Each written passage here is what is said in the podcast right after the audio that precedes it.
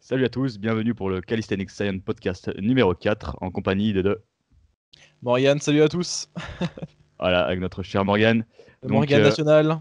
Voilà, et vous êtes, j'espère, sur notre nouvelle chaîne YouTube. N'hésitez pas à vous abonner parce que les abonnés ne sont, se sont pas abonnés. Nos abonnés ne se sont pas abonnés à la nouvelle chaîne. Donc, Eh euh, oui. mais le podcast a bien tourné comme d'habitude, donc on est content. C'est parfait. On est aussi sur Spotify, on le rappelle. Ouais, et n'hésitez pas à écouter ça en fond, dans la radio, dans la voiture. euh, vous téléchargez ça à l'avance. Ça prend du temps, donc euh, essayez de faire quelque chose à côté. Et si euh, vous ça avez passera. beaucoup de temps à perdre en écoutant nos douces voix pendant une heure ou une heure et demie, vous Pas du savez temps à où perdre. trouver. du temps, du temps à gagner pour se rendre euh, plus, plus intelligent dans la calisthénie. On espère afin de devenir des monstres. c'est ça, c'est ça. Donc euh, aujourd'hui, euh, thème du jour, bah, comme d'habitude, un petit critique ma routine et on enchaînera avec euh, des questions. Cette fois-ci, c'est encore une de mes connaissances qui m'a envoyé son programme. Donc euh, je vais laisser euh, envoyer la routine et je critiquerai par la suite. Ok, d'abord, je vais lire les objectifs du mec en question qui nous a envoyé sa routine. Et ensuite, je vous lirai sa routine, qui est une routine axée 7 on rep, donc plutôt endurance. Alors, ce qu'il nous dit, c'est ça. Mon objectif pour l'instant est uniquement d'augmenter mes max en muscle up, pull up, dips et push up. Ma fréquence d'entraînement est de 2 à 3 fois par semaine.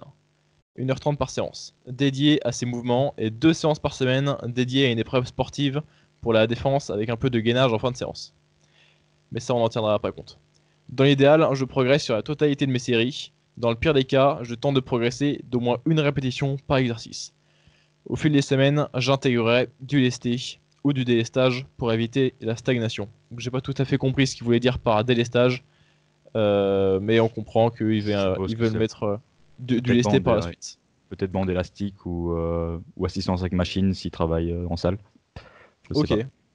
Ouais, pourquoi pas, on, on verra ça dans, dans sa routine. Alors sa routine, elle est assez simple. Euh, il nous a envoyé trois jours euh, qui sont quasiment identiques. Euh, donc je vais vous décrire sa formule type et ensuite son finisher qui varie. Euh, donc ces exercices, c'est uniquement des muscle-up, des tractions, des dips et des push-up, donc euh, des pompes. Euh, il a 4 séries de 1 muscle-up, 4 séries de 8 tractions, 4 séries de 16 dips, puis 4 séries de 16 push-up. Et ça, il progresse chaque semaine dessus via l'ajout d'une répétition sur les tractions ou de deux répétitions sur les dips ou les push-up. Donc euh, je répète, 4 séries de muscle-up, 4 séries de traction, 4 séries de dips et 4 séries de push-up. Sur le muscle-up, il change un tout petit peu le format, mais ça revient simplement presque à rajouter seulement une répétition par semaine. Et il a ensuite euh, ce qu'il appelle un finisher, qui est euh, une longue série d'un enchaînement de plusieurs exercices, euh, où est-ce qu'il a la majorité du temps des muscle-up, des tractions et des dips à la barre, qui sont réalisés dans un ordre différent. Je vous donne un exemple. Il a 5 tractions, 1 muscle-up, 10 dips à la barre, 10 tractions et euh, 10 pompes. Donc euh, c'est en bref euh, une, une petite routine finisher assez classique dans le milieu du set on rep en street workout, qui est donc l'entraînement de street workout en endurance. Euh, j'ai- c'est le petit set euh, classique que tout le monde fait.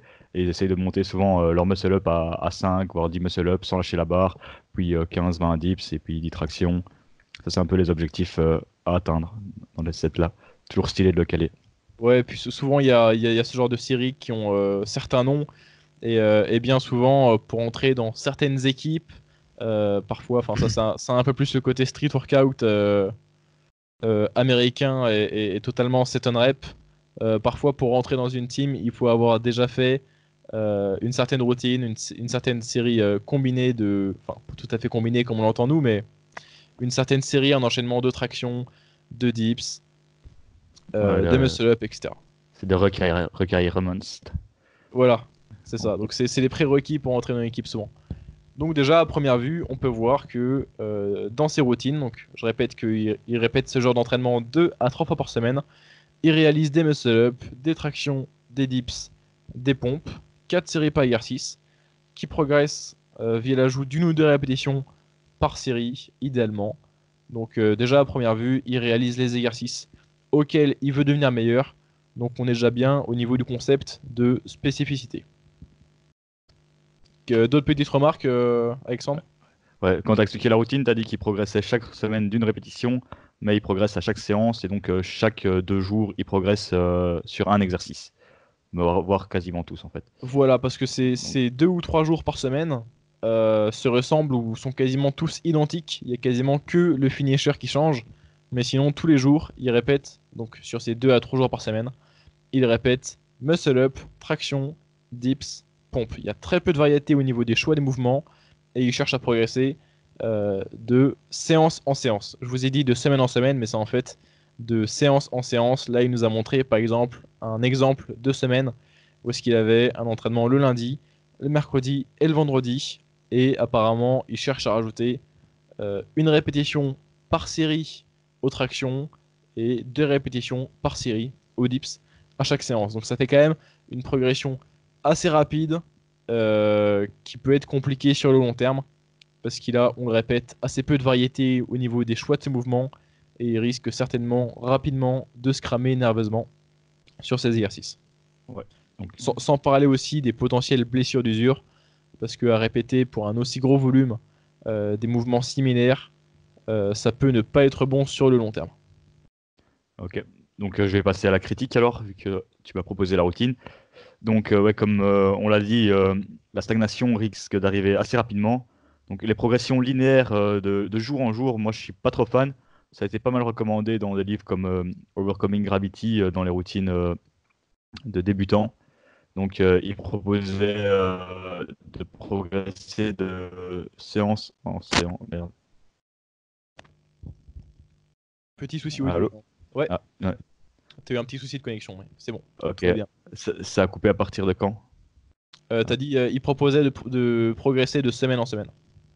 De séance, j'allais dire, ouais, dans, séance dans en dans, dans les programmes comme ça, on avait souvent dit de, de progresser de séance en séance. Donc c'était souvent euh, un 3x5 en traction, et le jour euh, 2, tu faisais 3x6, et puis 3x7, et puis si ça marchait pas, tu faisais 3x7, 6, 6. J'ai essayé d'appliquer cette méthode-là avec des clients, c'est assez difficile. C'est sur le sur papier, c'est beau, on progresse tout le temps, mais euh, dans la réalité, ça se passe euh, rarement comme ceci.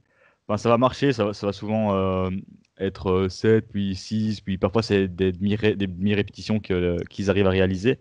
Mais c'est peut-être plus intelligent de, de faire une séance légèrement différente euh, le jour 2 par exemple, et de varier un petit peu les paramètres en mode périodisation ondulatoire, ou alors de garder limite la même séance si vous êtes vraiment euh, sur une type de séance, et seulement la semaine d'après progresser.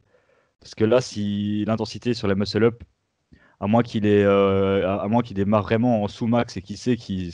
Par exemple, là, il fait 4 séries de 1 muscle-up. S'il sait que son max muscle-up c'est 3, bah, il aura quand même facile à, progresser au moins les 2-3 premières semaines. Donc là, ça peut être intéressant de partir vraiment en sous-max. Surtout s'il fait beaucoup de dips et qu'il a, qu'il l'habitude de faire des dips lestés ou autre. Après, ouais, ça manque assez de variété de mouvements. Il manque de. Il n'y a aucune poussée, aucun tirage horizontal, donc au niveau de l'équilibre, c'est pas idéal. Il y a hum, une intensité peut-être trop faible sur, euh, il y a, sur la poussée verticale, il n'y en, a pas en fait. Il y a le dips qu'on peut considérer comme poussée verticale, mais c'est pas vraiment, hein, vraiment une poussée verticale. C'est plutôt une, deuxième poussée Ouais. horizontale que. C'est plutôt un bench press. euh, ouais. développer, je suis euh, d'accord. Au-dessus de la tête, quoi. Ouais, donc ça manque un peu de poussée verticale, donc tu n'auras pas beaucoup de transfert sur, euh, sur euh, des pompes en handstand si tu as aussi de l'objectif dans ce domaine-là après. Euh, Après les finishers, c'est beau aussi, mais euh, ça manque un peu. Je trouve ça intéressant de rajouter plus d'en- d'endurance musculaire à la fin. Là, il n'y a pas de problème. Puis c'est fun, donc franchement, pour garder une bonne adhérence à un programme, ça, c'est vraiment cool à faire. Puis tu varies un peu aussi euh, les, types de finishers. Tu fais une fois les, le- le- les sets qu'on a dit, tu fais une fois euh, plus une petite pyramide dégressive. Et euh, donc voilà. Et euh, sinon, euh, ouais, peut-être rajouter euh, plus d'intensité sur euh, les dips, t'es fort en endurance. Mais après, c'est l'objectif aussi. Faudrait voir aussi, tu prends, tu prends une minute 30, deux minutes. Pour l'hypertrophie et pour les, les facteurs nerveux comme le muscle up, moi je prendrais au moins 3 minutes, voire 4 minutes entre chaque muscle up. Surtout si tu as des difficultés à les réaliser euh, clean et autres, tu auras vraiment beaucoup plus de, de progrès à ce niveau-là. Après, une petite parenthèse sur les muscle-up, moi je trouve que si on les pratique euh, vraiment avec une grosse fréquence, il y a moyen de progresser assez vite. Donc tu vas peut-être passer euh, limite en, en, un mois de un muscle-up à 3 et puis 4 et ça va venir assez. C'est assez dur de programmer les muscle-up parce que la progression elle est quand même tellement technique que, que ça se fait assez au feeling. Et puis euh, voilà, un, travail de la coiffe des rotateurs et tout. Ben, ça, tu m'avais dit en message que tu allais probablement rajouter tu allais peut-être rajouter du lesté. Et puis, bon, c'est vrai qu'on a dit qu'on parlait pas de ce que tu faisais pour euh, tes tests euh, à l'armée. Mais c'est globalement juste du gainage de base et autres, ça va pas trop impacter la récupération. Et puis tout, tout ce qui est pompe et tout, euh, musculation, pas du corps, bah, tu seras clairement apte à, à, les réaliser, les, poids, les doigts dans le nez. Donc voilà, je sais pas ce que tu as rajouté, Morgan. Alors déjà, niveau ouais, des points forts euh, de, cette routine, déjà, parce qu'on va pas parler que du négatif, euh, c'est dans la lignée de ses objectifs. Euh, il veut devenir meilleur en traction, pompe, muscle-up, et sa routine reflète ça. C'est un bon point. Il y a aussi suffisamment de volume. 4 séries par mouvement par séance, donc en nous disant qu'il fait 2 à 3 séances par semaine de ce type, il a 8 à 12 séries par mouvement, ce qui est correct pour des gains de force. Et même euh, pour l'hypertrophie, son volume est correct. Ouais, clairement. globalement, il va progresser. C'est vrai qu'on on critique beaucoup, mais globalement, tu vas quand même progresser. C'est juste que ta progression sera moins certaine et moins euh, longue, peut-être. Si... Moins durable. Ouais, moins durable. Au niveau des, des désavantages, des points un petit peu moins bons, euh, ouais, la, la, la, progression linéaire, donc via l'ajout chaque séance de répétition euh, ça va peut-être faire qu'il va atteindre rapidement un plateau. Euh, parce que il va, il va surcharger plus rapidement qu'il ne va progresser. Euh, vous, ne devenez pas suffisamment fort d'une semaine à une autre. D'un jour à l'autre, plutôt. ou même, dans, ce cas-là, d'un jour à un autre. Vous devenez, vous devenez pas suffisamment fort pour rajouter X nombre de répétitions comme il le fait là. Ça peut fonctionner s'il commence son cycle de façon, de façon sous-maximale mais euh, rapidement, vu la vitesse à laquelle il cherche à progresser, euh, donc là on parle de rajouter euh, une répétition sur une série de 8 tractions déjà. Donc ça fait déjà plus 12,5% de volume par série, ça fait beaucoup. Beaucoup d'ajouts de volume, surtout étant donné que c'est via l'ajout des répétitions par série. donc il risque rapidement d'atteindre un palier là-dessus. Au niveau du choix des exercices, comme l'a dit Alexandre, ça manque d'une poussée verticale, donc type pike push-up, handstand push-up, même une variante de DOP militaire, donc aux haltères, peu importe. Euh, et il manque aussi un tirage horizontal. Donc même si c'est deux mouvements qui, sur lesquels il ne cherche pas à progresser, ce serait quand même intéressant de les inclure euh, au moins une fois par semaine chaque, euh, ne serait-ce que pour la santé des épaules, l'équilibre, et par la suite s'il cherche à progresser sur ces mouvements. D'autant plus qu'il peut même avoir un bon transfert de ces mouvements-là vers ces autres mouvements, et que disons que enlever les tractions ou réduire les tractions un jour pour mettre du rowing à la place, euh, ça permettrait de réduire les blessures d'usure potentielles qu'il aurait à faire énormément de traction et de muscle-up chaque semaine. Clairement, par exemple, au jour 2, tu pourras faire une séance complètement dédiée aux deux mouvements que tu ne fais pas, donc euh, du développé vertical et horizontal. Et ces mouvements-là vont vraiment t'aider à progresser aussi sur, euh, sur les autres. Donc si on devait la corriger, si je devais la, réécrire, je, rajouterais du rowing, donc un tirage euh, horizontal et un développé euh, au-dessus de la tête, donc développé militaire ou pike push-up, exercice du type. J'équilibrerais ça en réduisant un petit peu le volume sur, euh, disons, les dips et les tractions, donc pour pas non plus avoir un volume extrêmement élevé. Et je réduirais aussi la vitesse de la progression via peut-être l'ajout uniquement de répétitions sur certaines séries, ou comme l'a dit Alexandre aussi, peut-être progresser de semaine en semaine et non pas de séance en séance. Donc faire euh, deux séances à suivre la même chose et progresser que à la troisième séance. Donc euh, une semaine sur deux dans le cas où est-ce qu'il ferait euh, deux séances par semaine. Ouais. Moi personnellement, si je modifierais. C'est à peu près tout. Ouais.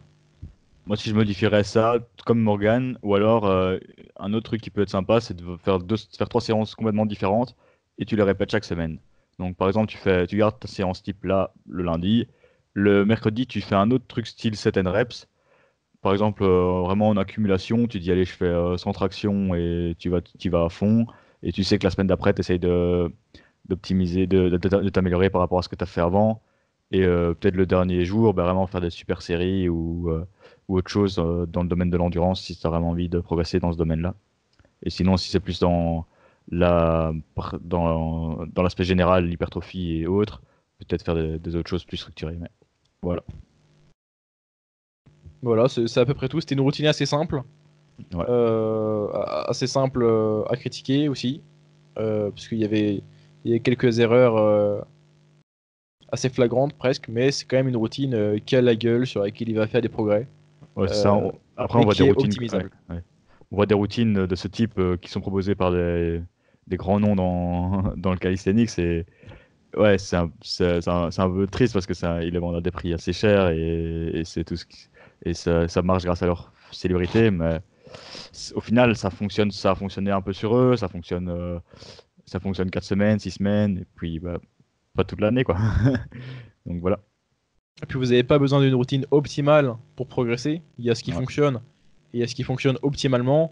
Et euh, donc beaucoup de gens qui s'entraînent euh, en 7 rep d'une façon vraiment sous-optimale, euh, quand on leur propose des façons de s'entraîner qui sont un petit peu plus complexes, mais même pas euh, d'une façon complexe simplement pour les embrouiller ou quoi, simplement pour peut-être optimiser certaines composantes de leur entraînement, ils se disent ah et moi je progresse très bien avec mon 7 rep un peu débile.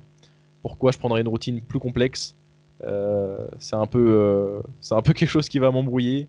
Euh, je progresse déjà bien, mais il faut savoir qu'il y a une différence entre ce qui vous fait progresser, ce qui vous fait progresser optimalement, et on pourrait aussi parler de ce qui vous fait progresser sur le long terme sans vous blesser, parce que là encore une fois il y a assez peu de variété dans cette routine.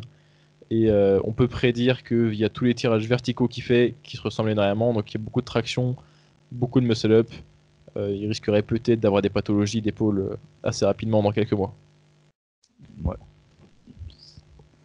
Donc, euh, on va passer euh, aux questions alors. Ouais. Yes. Euh, je commence par te poser la première alors. hein. D'accord. Donc, euh, il y a Étienne qui nous en demande beaucoup. Donc, il demande tout ce que vous pouvez dire sur la récupération, méthode, importance et rôle. Il y a- Donc, euh, on va peut-être pas dire tout ce qu'il y a sur la récupération, dire deux, trois choses essentielles. Donc, euh, je vais te laisser euh, aborder ce sujet. Donc c'est une question euh, très large que là nous a posé Étienne. Euh, faudrait déjà dire que quand on parle de récupération, avant de penser à ajouter quelque chose pour mieux récupérer, faut, faudrait plutôt en premier lieu penser à, à supprimer quelque chose ou à- enfin à réduire notre volume. Il y y a assez peu de choses qu'on peut faire en, en ajout qui va améliorer notre récupération. Dans la majorité des cas, ce sera avant tout réduire autre chose pour améliorer notre récupération. Cependant, euh, parmi ce qu'on peut faire pour avoir une récupération correcte, des choses très simples, euh, améliorer notre nutrition et notre sommeil. D'abord du côté de la nutrition, ce qui va nous permettre de récupérer efficacement nos entraînements, ça va être euh, l'apport calorique et le total de protéique principalement. Donc pour ce qui est de l'apport calorique, bien ça va un peu être soumis à notre phase. Donc euh, si on est en déficit calorique, qu'on cherche à perdre du poids, forcément on va pas avoir le luxe d'avoir beaucoup de calories pour récupérer. Si on est en surplus, au contraire, on aura plus de capacité de récupération. Et euh, si on est en maintenance, on sera quand même aussi assez bien et on aura des capacités de récupération qui seront pour autant assez proches de ce qu'on a en surplus. Au niveau du total de protéines, euh, je reste sur des recommandations de 1,8 à 2 grammes de protéines par kilo de poids de corps par jour. Disons que vous faites 75 kg, je vous recommande de manger euh, environ 150 grammes de protéines par jour. Toutes sources confondues, euh, vous optimiserez votre synthèse protéique dans la majorité des cas et votre récupération sera totalement correcte. C'est même quelque chose qui devrait s'appliquer à beaucoup d'autres athlètes, même en dehors des athlètes euh, qui font des entraînements de type résistance, donc la musculation et l'entraînement de force. Même des athlètes d'endurance bénéficieraient d'avoir un apport protéique un petit peu plus élevé euh, que ce qu'ils consomment la majorité du temps. Euh, souvent, on recommande aux athlètes d'endurance de consommer 1,2 g de protéines par kilo de poids de corps, Ouais. qui est euh, largement insuffisant. Il faudra aller vers les 1,6 ou même un peu plus haut pour les athlètes d'endurance, pour les sports de combat, ce genre de choses.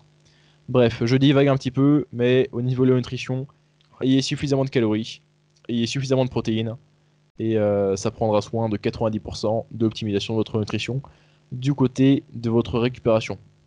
Euh, la fréquence de repas, tout ça sera un petit peu secondaire. La répartition glucides-lipides dépend largement de vos préférences. Ensuite, pour ce qui est du sommeil, euh, il y a à la fois la quantité et la qualité qui comptent. Euh, la quantité faite au mieux avec le temps que vous avez et bien souvent vous pouvez dormir plus de temps que ce que vous pensez. vous vous trouvez des excuses. Allez, dormir à, allez dormir à 21h comme Allez dormir à 21h15 comme Morgan tous les jours et faites des progrès incroyables. ce qui est vrai. ouais, vous dormez au moins 8 heures par nuit. On, peut même dormir jusqu'à 10 heures par nuit lorsqu'on a un athlète et en tirer des bénéfices donner deux heures de sommeil en plus pendant deux mois à un athlète et, vous, aurez, vous aurez l'impression qu'il sera dopé. C'est incroyable. De, dormir suffisamment et dormir à heure fixe. Couchez-vous à heure fixe, levez-vous à heure fixe, ça améliorera la, qualité de votre sommeil euh, et ça vous permettra de vous endormir plus rapidement. Pour ce qui est de la qualité de votre sommeil, on peut jouer sur plusieurs facteurs. Euh, donc, premièrement, c'est sur l'environnement dans lequel vous dormez, au niveau du bruit, si vous, si vous dormez dans un environnement bruyant, n'hésitez pas à mettre des boules caisses. C'est ce que je fais personnellement. Si vous dormez dans un environnement lumineux, n'hésitez pas à mettre un masque de voyage. Euh, c'est ce que vous mettez dans l'avion pour vous couvrir les yeux. Euh, dormez idéalement dans une chambre qui a une température de 18 degrés Celsius. Euh, quoi d'autre comme recommandation? Pareil, bon, pour, pour la qualité de la vitesse d'endormissement, couchez-vous et levez-vous à heure fixe. Et euh, c'est aussi intéressant de limiter votre, votre, ah, votre consommation de caféine. Ouais, je sais que tu allais le dire. de caféine. En fait, la caféine va à la fois retarder votre endormissement, mais aussi réduire la qualité de votre sommeil. Certaines personnes arrivent à facilement s'endormir malgré qu'ils aient pas mal de, caféine dans leur système. Euh, mais ce qu'ils savent pas, c'est que ça empiète sur la qualité de, de, leur sommeil. Donc, première chose, la caféine. Et euh, de façon assez surprenante, deux autres choses le cannabis, qui est un sédatif, qui va vous permettre de vous endormir plus facilement, mais qui va réduire la qualité de votre sommeil. Et troisièmement, c'est l'alcool, qui pareil est un sédatif. L'alcool peut vous donner l'impression de euh, vous endormir rapidement, ce qui est parfois le cas, mais ça va vraiment réduire la qualité de, votre sommeil en réduisant euh, votre temps de sommeil profond, qui est le REM en anglais, je crois, qui est le Rapid Eye Movement Sleep, euh, qui est le sommeil en fait le plus réparateur. Yes. Euh, C'est un peu tout ce que vous pouvez faire pour votre manger, Et manger des glucides avant de dormir. et manger des glucides avant de dormir. manger des glucides avant de dormir. Euh, pour la production de sérotonine qui va ensuite devenir de la mélatonine qui est une hormone du sommeil. Ça, c'est pour quelques méthodes pour améliorer sa récupération. réduisez aussi vos niveaux de stress, que ce soit stress psychologique ou stress physique. Euh, le stress psychologique est vraiment sous-estimé euh, dans son importance dans la récupération.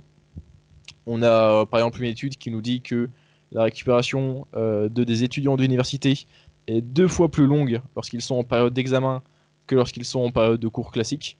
Donc un entraînement donné le lundi, ils étaient en mesure de le répéter exactement à la même performance le mercredi dans une période de cours classique mais euh, au contraire, en période d'examen, il devait attendre le vendredi, donc 4 jours au lieu de 2 jours de récupération, pour être en mesure de répliquer la performance.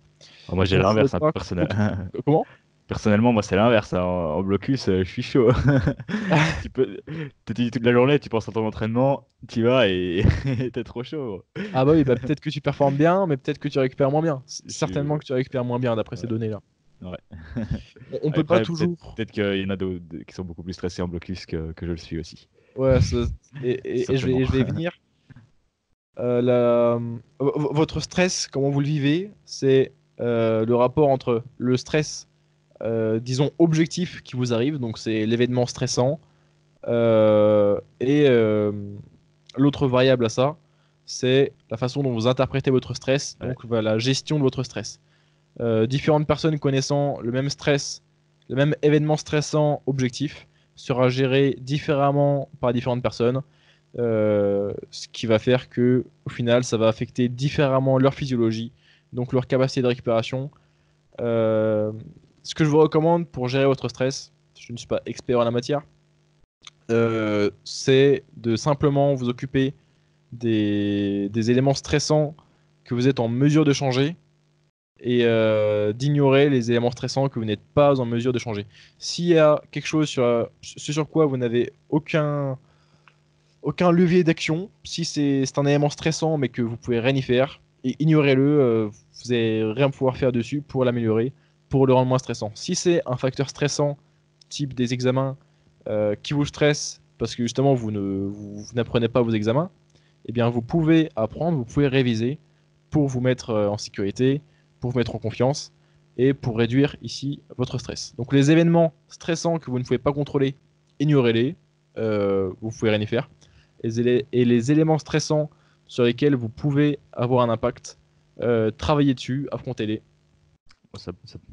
Peut paraître un peu. Ça résoudra, ça résoudra au mieux. Vous gérez, vous gérerez au mieux euh, le stress qui vous arrive. Une petite astuce pour gérer le stress aussi, bah, c'est tout simplement la méditation. Donc on en parle beaucoup aussi et tous ceux qui, méditent bah, vous recommanderont de le faire. Et euh, pour avoir pratiqué moi-même, bah, tu sens parfois que tu as, la boule au ventre, tu as, plein de trucs à faire, tu t'écroules sous le travail, boum, tu te reposes, tu fais de la méditation. Dans la méditation, qu'est-ce que tu vas faire De la respiration? Tu vas te concentrer sur ta respiration, ça va clairement directement diminuer ton stress.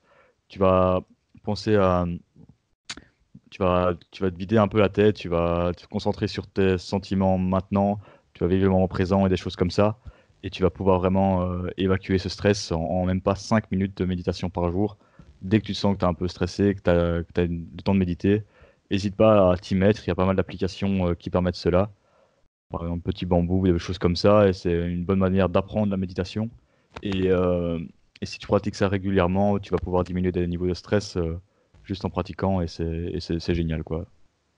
Et, ça peut sembler uniquement la méditation, un truc quelque chose euh, psychologique, un placebo, un peu un truc, euh, un truc de hippie, mais, mais ça fonctionne réellement et on a même des études euh, récentes qui montrent que ça améliore la récupération. Les, les, gens récupéraient d'un entraînement donné, donc c'était intéressant d'avoir cette étude-là qui mettait en relation la méditation et l'entraînement de résistance. qui montrait que les gens récupéraient plus rapidement, étaient capables de, de répliquer un entraînement en moins de jours de récupération en méditant que euh, l'autre groupe euh, qui ne méditait pas pendant cette période. Yes. Après, euh, d'autres méthodes de récupération, il y a tout ce qu'on sait. Hein. donc il y a les il y a, les bains, froids, les, les, saunas. Donc les bains froids, apparemment, tu récupères bien sur le court terme, mais sur le long terme, tu annules certains bienfaits. Euh, donc c'est parfois prendre euh, à faire plutôt en aigu que, que toute l'année. Et euh, le sauna, par contre, là, il n'y a pas trop de contre-indications, donc ça, tu peux quand même y aller. des, massages et autres, tous les automassages, des étirements et tout ça, c'est plutôt des trucs qui sont pas très prouvés, mais qui, qui aident clairement à la récupération, ne fût-ce que psychologiquement. Donc là, comme l'a évoqué Alexandre, c'est vrai que les, les, la, cryothérapie et, toutes ces méthodes euh, de récupération euh, avec le chaud et le froid, principalement le froid d'ailleurs, oui, ça accède à la récupération certes, mais ça comme... Euh, ça diminue la synthèse protéique. ça, diminue la synthèse protéique, ça, diminue les adaptations de force, parce qu'en fait, en réduisant l'inflammation, donc qui à première vue, quand on n'y connaît pas grand-chose, on peut se dire que c'est une bonne chose, euh, il faut savoir que les adaptations qu'on va obtenir d'un entraînement donné euh, sont relatives, dans une certaine mesure, au degré d'inflammation qu'on a causé avec cet entraînement. Donc en réduisant euh, l'inflammation causée par l'entraînement, on réduit aussi notre réponse d'adaptation à cet entraînement donné. Donc certes, on récupère plus vite avec des bains d'eau froide, mais on va faire moins de progrès pour chaque séance d'entraînement. Donc ça dépend de ce que vous voulez, ça dépend de ce que vous voulez faire, mais euh, c'est peut-être pas super intéressant d'en faire régulièrement parce que ça va réduire les adaptations, les progrès qu'on va faire de chaque séance. C'est cependant quelque chose qu'on peut euh, utiliser avec un athlète qui ne serait pas dans une bonne situation de son point de vue de la récupération, euh, alors que il a une compétition qui arrive bientôt. Si votre, si athlète euh, est encore dans, euh, a encore les symptômes d'overreaching, donc qui est le, les symptômes qui arrivent juste avant le surentraînement, dans un sens, pour résumer, et que sa compétition arrive vraiment bientôt, vous pouvez utiliser certaines techniques de récupération réduisant l'inflammation, parce que là, il est plus question euh, tout à fait d'optimiser les adaptations, les progrès qu'on va faire d'une séance donnée, mais plutôt simplement de se mettre dans des conditions de récupération optimales pour arriver frais le jour J de la compétition. Yes, yes. Après, il y a aussi des autres méthodes euh, comme le jus de betterave ou des choses comme ça, mais ça c'est à tester. Personnellement, je ne l'ai pas encore fait, mais les études montrent du positif. Donc là, on a parlé, euh, on a parlé de certaines méthodes, mais pour, ce qui est de, l'importance et des, rôles, du rôle, euh, avoir une récupération optimisée, ça vous permet de vous entraîner plus, donc de faire plus de progrès. Donc ça, c'est une première facette. Ça vous permet de vous entraîner plus, donc faire plus de progrès. Ok, première chose. Et la deuxième chose, c'est que à stimulation égale, donc à volume d'entraînement égal, vous prenez une certaine quantité d'entraînement euh, qui, est en, fait votre, votre rapport, votre input, on dirait en anglais. Si vous récupérez mieux de cette quantité d'entraînement, vous allez aussi mieux vous adapter. Donc, disons que euh, vous êtes blessé ou vous êtes presque blessé et que vous aimeriez vous entraîner et avoir des progrès avec euh, un assez faible volume d'entraînement. Disons que vous devez euh, par contrainte rester à moins de 10 séries de tirage par semaine, et eh ben, si vous avez une excellente récupération, vous tirerez plus de bienfaits, plus d'adaptations positives de ces 10 séries de tirage par semaine que ce que vous bénéficierez, que ce que vous aurez comme progrès avec une récupération moins importante. Donc première chose, avec une bonne récupération, vous pouvez faire plus pour gagner plus. Et deuxième aspect, avec une meilleure récupération, vous pouvez gagner plus avec euh, autant. Ouais, et vous pouvez aussi éviter les blessures et donc éviter de régresser et de stagner. Il y a beaucoup de gens qui, euh, qui ont des facultés de récupération peut-être moins importantes parce qu'ils s'entraînent moins, mais qui, sont, expriment des intensités énormes en un entraînement et puis ils savent plus s'entraîner pendant une semaine parce qu'ils euh, ne récupèrent pas. Et donc, euh, donc il faut gérer. Pour ça qu'on recommande. Euh, pour ça, pourquoi, c'est pour ça qu'on a beaucoup de recommandations en termes de volume et de d'intensité pendant nos séances. Et c'est pas pour rien, bah, c'est pour optimiser cette récupération et pas dépasser cette capacité. Certains athlètes sortent complètement de, de ce qu'on préconise et arrivent à récupérer, mais c'est un peu des, des, des perles de la nature, on va dire. Et, donc euh, là, ça dépasse un peu euh, la théorie. Donc, je pense, qu'on a, on a bien parlé sur cette question qui concernait la récupération. Euh, on va passer à la suivante, qui est un petit peu en rapport avec la, récupération. C'est une question de Renan qui nous dit les déloads, pour ou contre, comment et quand le prendre. Donc je vais laisser Alexandre commencer répondre à cette question. Donc euh, le deload, il est clairement, je suis clairement pour. Donc, euh, donc euh, pourquoi? Bah, Parce que ça, comme on l'a dit, bah, ça te permet vraiment de récupérer de manière plus importante que dans, nos semaines où on essaie de, en général d'accumuler soit du volume, soit on essaye d'augmenter l'intensité. Et donc prendre un deload après, ça va permettre de laisser les, adaptations arriver surtout lorsqu'on est plus avancé. Donc quand, on est débutant, les adaptations arrivent euh, assez rapidement, facilement, on récupère bien, parce qu'on génère des intensités moins importantes, notre, volume n'est pas encore excessif. Quand on est plus avancé, on a besoin d'aller chercher plus haut dans les tours, et euh, un deload va s'avérer nécessaire pour, euh, comme, comme l'a dit, il y a le concept d'overreaching qui arrive, qui arrive beaucoup plus facilement chez les avancés et qui est parfois nécessaire à beaucoup d'athlètes. Et le deload va permettre de surcompenser pendant euh, juste après un entraînement, une phase de volume, une phase avec beaucoup de volume et d'intensité. Donc, euh, quand, comment le prendre? Ça, il y a beaucoup de, de différences. Donc, euh, moi, je suis d'avis de le prendre en général toutes les. Ça dépend un peu le cycle qu'on fait. Si on fait un cycle très très intense ou si on fait un cycle avec beaucoup de volume. Donc, si on fait un cycle avec beaucoup de volume, je recommande toutes les 6 euh, à 8 semaines, 4 à 8 semaines plus ou moins. Et en intensité, toutes les 4 semaines, euh, voire 3 semaines, paraît plus euh, intéressante. il y a aussi des, personnes. Donc, comment le faire? Donc, moi, je divise l'intensité par. Je, garde je divise l'intensité de 10%.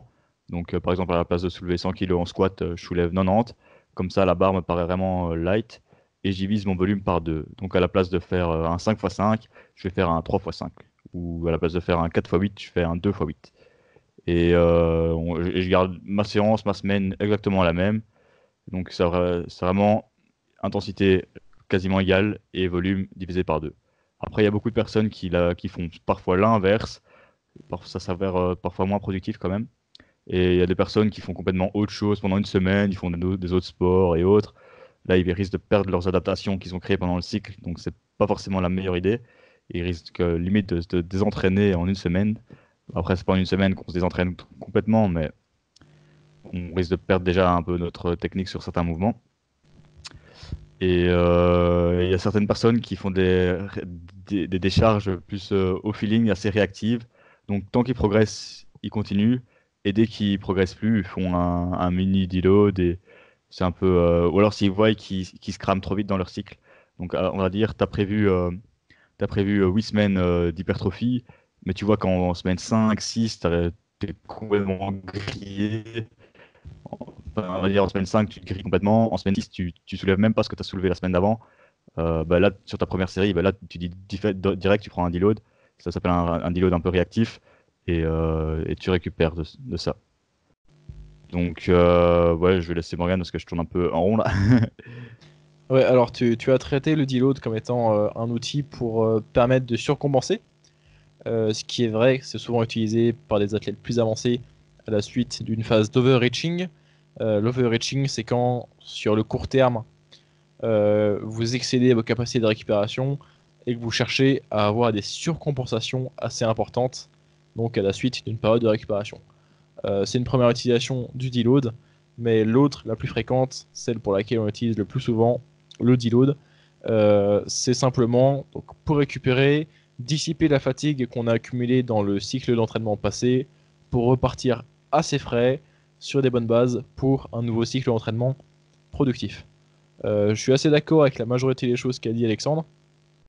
Pour la, comment dire, pour la durée d'un cycle à utiliser avant de prendre un déload. Euh, la majorité du temps, je recommande de rester entre 4 et 8 semaines euh, de travail, de surcharge progressive, d'accumulation avant de prendre un deload. Euh, lui, donc Alexandre a simplement traité la durée du deload à prendre selon si vous êtes plutôt sur un cycle de volume ou un cycle d'intensité. Je pense qu'il y a plus de paramètres à prendre en compte par rapport à ça sachant qu'on on sait que le volume est peut-être même plus fatigant euh, que les fourchettes de répétition un petit peu plus basses, donc que l'intensité. Euh, moi, je préconise de choisir la durée de votre phase d'accumulation avant le deload sur trois facteurs. Premier, c'est le volume d'entraînement utilisé. Donc, plus vous avez un volume d'entraînement élevé, euh, plus vous devez avoir un cycle plutôt court, parce que vous allez accumuler rapidement de la fatigue. Donc, ça, c'est la première chose. La deuxième chose, c'est que plus vous êtes euh, avancer, plus vous allez devoir avoir un cycle d'entraînement qui est relativement court, parce que la fenêtre euh, que vous avez pour faire des adaptations, elle est plus mince que la fenêtre qu'a un débutant. Disons qu'un débutant peut progresser sur un groupe musculaire ou un mouvement, disons les tractions, en faisant entre 5 et 15 séries par semaine. Parce qu'il n'a pas besoin de beaucoup euh, pour faire des adaptations.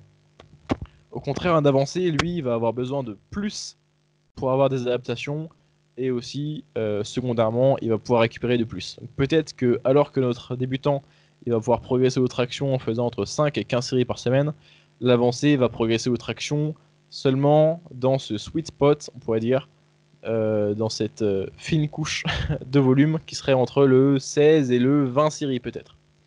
Et si jamais il fait une progression sur son mésocycle via une augmentation du volume, il va avoir du coup une, une plus petite fenêtre de tir, donc moins de semaines d'accumulation avant de prendre son déload. Voilà pourquoi je recommande pour les athlètes plus avancés de prendre des déloads plus fréquents parce que l'entraînement qui est stimulant pour eux est déjà euh, très traumatisant. Donc c'est le deuxième élément, plus vous êtes avancé, plus vos euh, semaines d'accumulation, plus vos cycles d'accumulation seront, courts. Euh, je rappelle que le premier élément que j'ai donné, c'était plus votre volume d'entraînement est élevé, plus vos cycles d'entraînement seront courts également. Et on pourrait aussi donner comme troisième règle, plus votre vitesse de surcharge est élevée, plus vous devez avoir un cycle d'entraînement court. Si vous avez un cycle où est-ce que vous rajoutez 250 grammes sur votre action ST par semaine, vous allez pouvoir accumuler pendant plus longtemps que si vous avez un cycle d'entraînement où est-ce que vous rajoutez 1 kg par semaine sur votre action ST. Donc je répète, je résume, les trois facteurs qui vont faire que vous avez, enfin, trois facteurs sur lesquels vous allez choisir euh, votre durée d'accumulation de, surcharge progressive de votre cycle avant de prendre un déload, c'est 1. Le volume. Plus vous avez un haut volume, plus votre cycle doit être court. 2. Votre niveau. Plus vous êtes avancé, plus votre cycle doit être court. Et 3. Votre vitesse de surcharge progressive. Plus vous surchargez agressivement d'une euh, séance à une autre ou d'une semaine à une autre, plus votre cycle euh, doit être court. Euh, en ce qui concerne le quand les prendre, donc ça c'est ce que j'ai donné la première règle pour les déloads prévus, planifiés. Alexandre a aussi parlé des déloads réactifs euh, qui peuvent être utilisés, mais il y a, je vois, je vois deux désavantages. Le premier, c'est que c'est pas parce que vous faites sur le moment euh, une mauvaise séance que vous êtes cramé et que vous n'allez pas pouvoir progresser sur les semaines à venir. c'est peut-être que vous avez juste eu une mauvaise nuit de sommeil, peut-être que vous entraînez pas à la même heure que d'habitude. Donc ça peut jouer sur votre performance. c'est vrai que dans l'exemple que je disais, je disais une séance en aigu, mais en général, c'était peut-être, ouais, tu sentais que tu étais complètement flingué, et puis euh, la séance là était pas bien, que la deuxième après était pas bien non plus. je, dis ça parce que souvent, et notamment avec le modèle de Bayesian Bodybuilding, pour ceux qui connaissent, ils prennent des déloads réactifs euh, lorsque ils atteignent un certain RPE à une série où est-ce qu'ils auraient dû être un RPE plus bas. Et du coup, ils prennent un délo de réactif avec euh, ce qu'ils qu font plutôt l'explosif, etc., etc. Donc là, dans, dans le cas des délos de réactifs de Bayesian Bodybuilding, par exemple, euh, le délo de réactif est pris sur une semaine, sur une, une série particulière, enfin, pardon, une séance particulière. Donc première raison pour laquelle je suis pas toujours pour les délos de réactifs, c'est que c'est pas parce que vous faites une séance sur le moment euh, qui est moins bonne que les autres que vous n'allez pas faire des bonnes séances demain, après-demain, la semaine suivante. C'est peut-être que juste sur le moment, c'est pas les conditions idéales.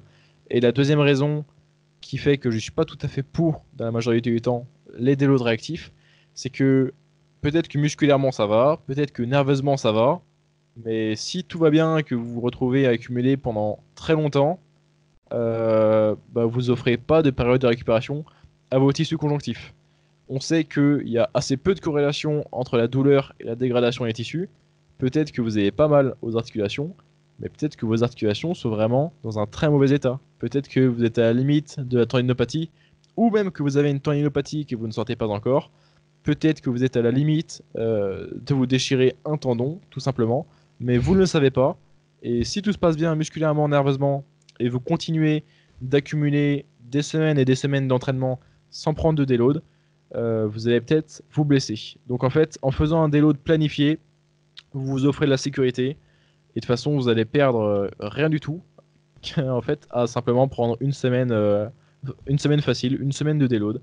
Ça va rien changer sur votre progression sur le très long terme. On a même des études, bon, certes sur les débutants, euh, mais qui montrent que avais deux groupes. Tu avais un groupe qui faisait plusieurs cycles d'entraînement de 6 semaines, et tu avais un groupe qui faisait également plusieurs cycles d'entraînement de 6 semaines, mais qui prenait, je crois, 2 à 3 semaines d'arrêt entre chaque cycle d'entraînement. Donc euh, c'était 3 fois 6 semaines dans les deux cas. Et euh, les deux groupes ont gagné tout autant de muscles, tout autant de force sur la même période de temps, alors qu'il y avait un groupe qui s'entraînait, euh, entre guillemets, par intermittence. Il y a une raison sur comment prendre les déloads. Il y, a une justification pour, pour le fait de quand même s'entraîner, quand même aller à la salle et ne pas faire autre chose. Euh, comme disait Alexandre, il y a des personnes qui font totalement d'autres activités, qui vont se mettre à faire euh, euh, d'autres sports, un petit peu de cardio, qui vont pas du tout aller à la, salle ou au parc. c'est bien pour leur santé psychologique, par exemple, et si ça, leur, si ça peut leur permettre de revenir plus motivés à la suite, c'est bien. Mais optimalement, vous bénéficierez quand même d'aller vous entraîner et de réaliser les mêmes mouvements que ce que vous faites d'habitude, mais simplement d'une façon plus légère, avec moins de volume, encore une fois pour maintenir vos adaptations nerveuses, pour maintenir votre qualité technique sur les mouvements, euh, et pour ne pas revenir la semaine suivante euh, en ayant perdu un petit peu d'adaptation technique, ne plus tenir un stand, à avoir dégradé votre exécution sur la majorité des exercices, etc. La façon dont j'aime bien moi prendre les déloads, c'est un petit peu comme Alexandre. Je réduis le volume de moitié euh, et ça m'arrive aussi de réduire soit l'intensité, soit les répétitions pour globalement baisser l'intensité relative. Donc augmenter un petit peu euh, la, distance à l'échec, euh, prendre une marge de sécurité, faire environ deux fois moins de séries. Et c'est aussi une période pendant laquelle vous pouvez, si jamais vous vous entraînez deux fois par jour, en profiter pour faire uniquement une séance, donc euh, en combinant vos deux séances. Ça peut vous libérer du temps.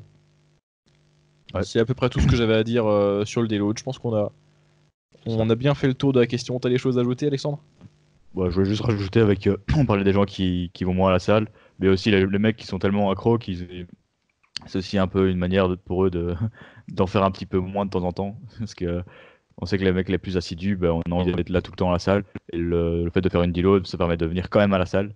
Avec, euh, si on, une deload avec le, la même fréquence et en diminuant juste le volume. ça permet d'avoir le sentiment de s'entraîner quand même. Et euh, psychologiquement, c'est ça aussi un bon point. Et puis bah, tous, les bienfaits de la deload. Donc euh, des deload, c'est clairement euh, que du positif. Donc euh, faites des deloads.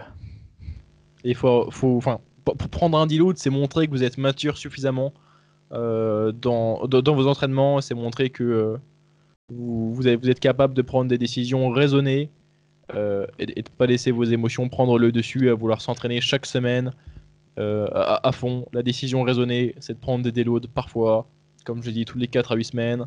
Euh, peut-être euh, en profiter euh, pour prendre un déload sur une période de vacances. faire un petit peu autre chose de votre vie. Ça va pas ralentir vos progrès et ça va vous prouver à vous-même que vous êtes capable de prendre une décision raisonnée pour, disons, la, santé de votre pratique. Si vous avez jamais fait de deload, je vous invite clairement à essayer. Donc personnellement, je connaissais pas les deloads en ayant pratiqué, donc j'ai fait, je crois que j'ai fait trois ans d'entraînement peut-être euh, bah, avec des deloads sans, sans faire exprès, mais peut-être genre tu sais deux trois jours de récup ou quoi. Et euh, la première fois que vous allez prendre un, vrai deload, vous allez vraiment sentir comme un miracle quoi. Vous allez le, le, le, le lendemain de la deload, vous avez euh, une pêche de, de malade et autres. Il ne faut pas confondre ça avec un tapering non plus pour vous ne devez pas exploser vos records euh, la semaine d'après parce qu'il faudra partir sur un nouveau cycle avec euh, toujours garder des répétitions euh, dans le tank et tout. Mais vous allez vraiment vous sentir comme un homme nouveau. Donc voilà. Voilà, je pense qu'on a bien fait le tour. on a bien fait le tour du sujet. Ah, là c'est une question. Ouais, voilà. C'est une question pour moi. C'est pour toi. Donc Morgan a été la semaine passée, euh, le week-end passé, au workshop de Yuval. Il nous a déjà fait une petite vidéo là-dessus, mais est-ce que tu aurais quelques tips supplémentaires après ce magnifique week-end avec Yuval? Ok, alors pour remettre un petit peu euh, dans, le contexte, pour, euh, pour ceux qui ne savent pas, j'étais le week-end dernier, donc j'enregistre le podcast, nous sommes le 20 octobre. j'étais les 12 et 13 octobre à Paris à un workshop de Yuval Ayalon, A-Y-A-L-O-N, qui est un handbalancer euh, mondialement reconnu. C'est quelqu'un qui, pratique depuis assez longtemps. Il a 46 ans, il a beaucoup d'expérience. Euh, et c'est une référence dans le milieu des donc du handbalancing. Un workshop, ça consiste en quoi? Euh, C'est plus souvent une journée ou deux jours, ici dans, dans ce cas-là, donc un week-end. Ou est-ce que c'est un stage pratique? Ou est-ce qu'on est en groupe, donc euh, une dizaine ou une vingtaine maximum souvent, avec un expert euh, d'une discipline dans un champ, et euh, il offre en quelque sorte des, cours, des cours privés, où est-ce qu'il nous montre un tas d'exécutions, d'exercices, on lui pose des questions, on pratique, il, corrige nos exécutions, il nous donne des conseils par rapport à notre cas, c'est une expérience qui va vous faire progresser rapidement, qui va vous renseigner rapidement sur un sujet. C'est en quelque sorte une conférence, mais pratique. Donc c'est exactement ce qui nous intéresse, nous, euh, dans le milieu de l'entraînement. Pour, euh, pour rester plus précisément ici dans le cas du workshop que j'ai fait avec Yuval, c'était deux journées de 3 heures par jour. et j'étais dans le cours intermédiaire avancé. Donc le prérequis c'était tenir pendant 30 secondes un stand en libre donc euh, je suis. Il a, il a vérifié Non, il a, il, a pas vérifié, il, a pas vérifié, mais, ça va, c'est quelque chose que j'ai quand même. Euh, il y avait... T'arrives et, et là, là tu arrives, t'es es en ton pire jour, tu tiens pas un handstand, ton meilleur handstand il est en banane, euh, tu tiens 10 secondes, c'est terrible. Il y avait des gens vraiment forts, euh, vraiment très souples. il, y avait, il y avait deux filles qui avaient des one stand. Donc il y, avait, il y avait du bon niveau. Et, et j'étais, j'étais le pire. Certainement, j'étais le pire. Ouais, t'étais le pire. J'étais, le, j'étais le, le, pire des meilleurs. C'est déjà ça. Et les autres, c'était des mecs qui faisaient du cirque ou des disciplines euh, comme ça Ou il y en avait qui faisaient du street aussi euh? Non, je, je, crois pas qu'il y en avait qui, qui venaient du street ou de la calisthénie. Il y, avait, euh, il y avait des filles qui venaient, qui venaient du yoga. Il y avait un couple qui faisait, qui faisait des spectacles, qui prévoyait de faire des spectacles donc, de cirque. Ouais. Et ouais, il y avait, y avait des, des performeurs, comme on dit en anglais, des circassiens. Donc ils étaient assez forts. Qu'est-ce que j'ai tiré comme comme leçon de cette expérience, déjà, première chose, il faut travailler la souplesse. Vous voyez Yuval faire ses presto handstand, donc c'est monté en force. Euh, ses, épaules euh, ne dépassent pas le bout de ses doigts lorsqu'il fait sa presse. Donc euh, vous voyez à quel point il reste très ouvert au niveau des épaules. Imaginez ce que, imaginez ce que je dis. ses, ses, épaules ne dépassent pas ses doigts. Donc en fait il reste vraiment extrêmement droit, un angle très ouvert au niveau de l'épaule. Euh, presque comme moi, quoi. exactement. Le, le, handstand normal euh, d'Alexandre, c'est le, la position basse de la presto handstand de Yuval. Donc, première leçon, travaillez votre mobilité. Euh, parce que ça va vous faire beaucoup de bien. Ça, travaillez votre straddle, travaillez votre grand écart frontal, latéral. Ça va vous offrir beaucoup de possibilités dans les handstands avancés, particulièrement pour le one arm handstand et les presto handstand. Donc ça, c'est la première chose. La deuxième chose euh, qui, qui m'a un peu ouvert les yeux, euh, c'est que j'avais pas une bonne ligne. J'étais un peu en flexion de hanche. J'étais un peu pike. Euh, j'étais pas tout à fait droit. J'étais un peu fermé au niveau des hanches. donc c'est l'inverse du handstand banane, où est-ce qu'on est cambré le plus souvent. Ouais, c'est une erreur qu'on fait beaucoup. Une, J'avais pas un handstand propre. Une fois qu'on a passé le stade du banane, souvent c'est l'inverse qui se passe, c'est qu'on vient plus fermer les hanches. Après, parfois, on a les épaules qui avancent plus à cause de ça aussi. Donc, euh. donc ce qui m'a permis de corriger ma ligne, c'est de 1, penser à vraiment placer les euh, épaules au-dessus des poignets. Donc, pas les épaules au niveau du bout des doigts, parce que là, ça ferait que vous, seriez un petit peu en mini-planche. Mais vraiment chercher l'alignement total euh, des épaules au-dessus des poignets. Donc, vraiment d'avoir les bras, bras avant-bras, vertical. Donc, première chose. Et deuxième chose, plutôt que de se concentrer euh, à ce qui se passe au niveau du corps, corps c'est O-R-E, hein, donc euh, vos abdominaux, votre, bref, votre ceinture abdominale, grossièrement, ceinture abdominale et pelvienne, plutôt que de penser à ce qui se passe au niveau du corps, pensez plutôt à uniquement tendre les jambes au maximum et à tendre vos chevilles. Et ça va naturellement créer suffisamment de tension euh, dans votre bas du corps et votre corps. Corps, c'est ORE, encore une fois. Euh, pour avoir un bel alignement. Ça va mettre suffisamment de tension sans en mettre trop. Et euh, c'est deux choses, donc tendre les genoux, les chevilles et avoir les épaules au-dessus des poignets, c'est ce qui m'a permis d'améliorer euh, là directement, quasiment, mon alignement. Donc première chose, travailler sur sa souplesse. Deuxième chose, au niveau de l'alignement, ce que je viens de dire. troisième chose, c'est qu'il faut beaucoup de pratique, beaucoup beaucoup de pratique. Euh, n'hésitez pas à en faire beaucoup donc au niveau de la fréquence. Euh, donc bien sûr augmenter ça au fur et à mesure des semaines. faire beaucoup de pratique. Est-ce qu'il parlait de combiner ça avec un entraînement euh, comme nous par exemple? Parce que faire beaucoup de pratique comme il préconise. Donc j'ai eu accès récemment à un bouquin de Handstand Factory.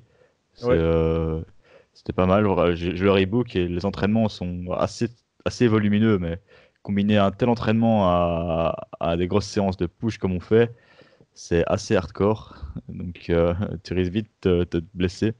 Malgré que le handstand soit moins fatigant comme on préconise souvent. Je pense qu'il ne faut pas non plus abuser de ça et rester dans des volumes plus raisonnables si on a d'autres objectifs euh, de force. En fait, on peut, on peut rapidement. Enfin, donc là, tu as, tu as dit que c'était pas combiné avec beaucoup de volume de push, c'est ça? Ouais, ouais. ouais. ouais. Ok. Ça. Même, même, même d'autres entraînements en général, quoi. C'est vrai que même faire des grosses squats et tout, euh, avec ça, ça. Ouais, c'est une fatigue globale, c'est vrai, qui s'accumule, mais on va quand même rapidement pouvoir construire de la capacité. Ouais, la capacité se construit, je suis d'accord. Parce que le, handstands, c'est quelque chose parce que. Enfin, on, va pas aller chez handstand en fait, vous voyez. Si vous échouez votre handstand, c'est c'est un souci technique euh, d'équilibre plus que vraiment de force dans la majorité des cas, à moins que vous fassiez des holds euh, au mur, ce genre de choses, ou euh, des, des presses, ou des, enfin bref, des éléments plus en force. Et rapidement, on est capable de créer cette capacité euh, en augmentant progressivement le volume. Et en plus, le handstand, c'est un mouvement assez, assez spécifique, même très spécifique. Très, spéci- très spécifique, donc il apporte euh, assez peu de fatigue sur d'autres mouvements du fait que l'angle articulaire soit très spécial, que ce soit un exercice statique, ce genre de choses. Donc la troisième leçon, je la maintiens quand même, c'est que faut faire pas mal de volume sur le handstand et pas mal de fréquences pour progresser dessus. Et euh, donc bien sûr, c'est à mettre, euh, c'est à nuancer avec euh, les autres entraînements que vous avez à côté. Mais Je, je voulais savoir s'il en avait parlé. Parce que, ouais, non, il a, il a pas parlé euh, de d'autres euh, ouais. de d'autres entraînements à côté, puisque là, les gens qui avaient au workshop, c'était uniquement les personnes qui faisaient des. C'est Donc, ça. Au moins, j'étais le pire, mais j'étais quand même euh, le meilleur dans ceux qui faisaient autre chose que handstands, car j'étais le seul qui faisait autre chose en plus des handstands. Je peux me dire ça au moins. Mais, mais, même si il recommande d'en faire beaucoup et qu'il recommande d'en faire beaucoup pour les athlètes qui ne font que ça, même nous qui faisons les deux, donc des handstands et de la force, on, on peut faire beaucoup plus de handstands que ce qu'on pense. Ouais, Et ouais. surtout si on met ça sur une autre séance, donc une séance le matin et la séance de force l'après-midi, on a parlé de ça il y a un podcast ou deux. Et aussi si on, ré- si on répartit ça sur une haute fréquence d'entraînement, donc sur 4, 5, 6 jours de handstand par semaine, on peut se faire des séances assez courtes qui sont au final peu fatigantes. Troisième leçon, du coup, beaucoup pratiquer. Quatrième leçon, beaucoup pratiquer mais avec beaucoup de qualité. Ouais. Il nous a donné des conseils au niveau de, du, du tracking, de comment suivre euh, la façon dont vous programmez vos handstands. Sur votre carnet d'entraînement, vous vous dites, ok, aujourd'hui je lance X handstand et euh, en fonction de ce que je vais tenir, je vais marquer dans, dans le carnet d'entraînement, j'ai tenu Y handstand sur les X lancés. Ça, c'est quelque chose que pas assez de personnes font. Ouais. Et c'est très important pour les handstands d'avoir non pas uniquement beaucoup de pratique, mais aussi beaucoup de pratique et de qualité. Si je peux vous témoigner un petit peu de ce que je fais dans mes entraînements désormais, euh, donc là, tout- toutes les séances handstand que j'ai fait cette semaine, donc il y en avait 5, 5 je crois, 5 ou 6. Euh, je fais d'abord une routine, donc euh, d'ailleurs j'ai fait une vidéo là sur ouais, le là. workshop que j'ai fait avec Yuval, et je parle de cette routine là. Ouais, la Euh, il nous recommande de répéter plusieurs fois une certaine routine, donc qui est vous lancez votre handstand et vous enchaînez sur plusieurs positions de jambes que vous allez tenir deux fois chacune. Donc là, dans mon cas, j'ai fait straddle, je tiens deux secondes, tuck, je tiens deux secondes, full, et je répète ça encore une fois. Donc à nouveau straddle, tuck, full. Ça, je le répète 3 à 5 fois. Et ensuite, je note sur mon cahier d'entraînement, ok, j'ai tenu 3 sur 5, j'ai tenu 4 sur 5, j'ai tenu 3 sur 3. Et ça va vous forcer à avoir de la qualité sur chaque hold. Pourquoi c'est important? C'est parce que chaque handstand que vous lancez, mais que vous ne tenez pas, ça vous crée une mauvaise habitude. Ouais. Ça, ça, ça, ça, hum, Parce que souvent, ceux-là, on les note pas. Ouais, Souvent, on les note pas dans- sur notre carnet. Sur notre carnet, on dit euh, je dois faire 5 fois euh, 30 secondes de handstand. Et puis, dès que tu en, as raté un, bah, tu le notes pas et tu, tu refais une série en plus. Et donc, tu vois peut-être pas ta qualité de réussite. Ouais. Voilà, c'est le ratio qui est intéressant, Ouais. c'est intéressant à voir. Et, et- et quand, vous- quand vous lancez un handstand euh, en étant peu concentré et que vous le ratez, vous associez le fait de lancer un handstand avec euh, le, bah, bah, le fait de ne pas être dans un état de concentration euh, vous permettant de tenir un hold de qualité. D'ailleurs là j'utilise l'expression lancer, mais euh, je devrais plutôt dire entrer en position d'handstand, parce que lancer ça reflète que vous entrez dans votre position de handstand d'une façon assez aléatoire, donc qui est le kick-up qu'on fait tous. Et c'est aussi une leçon que j'ai retenue du workshop avec Yuval, c'est Ouais. qu'il faut inclure, et j'en parle dans ma vidéo, un tas d'entrées différentes. Donc des kick-up classiques, donc en ayant déjà les mains posées au sol et vous lancez les jambes, mais aussi en partant d'une position de fente comme font les gymnastes et vous lancez vos mains au sol de la sorte, donc en partant d'une position de fente debout. Euh, aussi, Lance- troisième méthode, lance- Lancer de la mauvaise jambe, il l'a il recommandé. ouais, travailler autant une jambe que l'autre. Ça, ça doit être hardcore, ça. J'avoue que j'ai pas encore fait, mais C'est j'ai bien, mais faut, faut travailler. De la même façon qu'il faut pas travailler le one arm handstand que d'un côté, bien sûr. Ouais. Euh, N'hésitez pas aussi à faire des entrées en tuck Donc euh, en partant à genoux, vous posez vos mains devant vous, vous poussez sur vos jambes, ça part en tuck, ça le monte euh, en full. Ça c'est plutôt recommandé si vous avez déjà fait euh, un petit peu de tuck avant auparavant. Vous pouvez aussi lancer ça en straddle. vous pouvez lancer ça en 7, donc c'est la position en L. Bref, un, tas de positions différentes. Vous pouvez faire des press to handstand pour arriver en position aussi. Ouais, faut la maîtriser aussi. ouais, faut, faut la maîtriser aussi. Donc, ajouter de la variété dans vos façons d'entrer dans la position, ça va vous apporter du contrôle. Ça va aussi vous apprendre à rattraper euh, des handstands qui seraient en train de tomber. Donc, euh, si vous êtes déjà efficace pour monter en handstand en tuck, euh, il y a plus de chances que vous soyez capable par la suite de rattraper handstand euh, qui part un petit peu en cacahuète. Ouais. Je sais pas si j'ai d'autres choses qui me viennent en tête là pour l'instant pour le workshop. Je pense que c'est tout. Donc pour résumer, 1. Travailler sa, travailler sa souplesse. 2. Pratiquer beaucoup. 3. Pratiquer beaucoup avec de la qualité. 4. Euh, tenir un carnet d'entraînement où est-ce que vous rendez compte de votre, vous tenez compte de votre ratio. Donc vous vous dites, ok, aujourd'hui je lance 15 handstands et vous marquez, ok, 12 sur 15. J'en ai tenu 12 sur les 15 entrées. Et euh, je, sais, sais plus à combien de points je suis, 5. Euh, euh, utiliser différentes entrées, différentes entrées pour vos handstands et travailler aussi différentes positions. Ne faites pas que du handstand full. faites du mini straddle, faites du straddle, faites du mini tuck, faites du tuck, faites, faites du une leg en 7, donc en L, et l'autre jambe en full, ou alors une jambe en 7 et l'autre jambe en tuck. Bref, expérimentez avec un tas de positions. Ça va vous donner du contrôle pour progresser vers le Wadam par la suite. Ouais. Moi, je t'avais demandé une question là sur Insta, et puis tu m'avais demandé, tu m'avais dit, euh, je t'avais demandé euh, au niveau du regard, parce que euh, Daniel, il nous avait vraiment conseillé à fond fixer le sol. J'avais entendu aussi d'autres hand balancers dire ça. Puis sur Handstand Factory, il t'apprend vraiment à utiliser le head in pour, pour créer un meilleur alignement.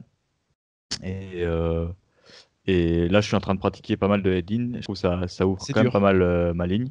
C'est dur à, s'y habituer, mais ça, je pense que utiliser ce drill-là sur, comme tu m'as dit, des positions qu'on maîtrise bien, ça permet vraiment d'être plus, euh, plus professionnel dans cette, dans cette position et utiliser, comme tu m'as dit, euh, le, regard, le regard pour des progressions où on, maîtrise un petit peu moins, où, on travaille, où, où les progressions où on est en train de travailler dessus.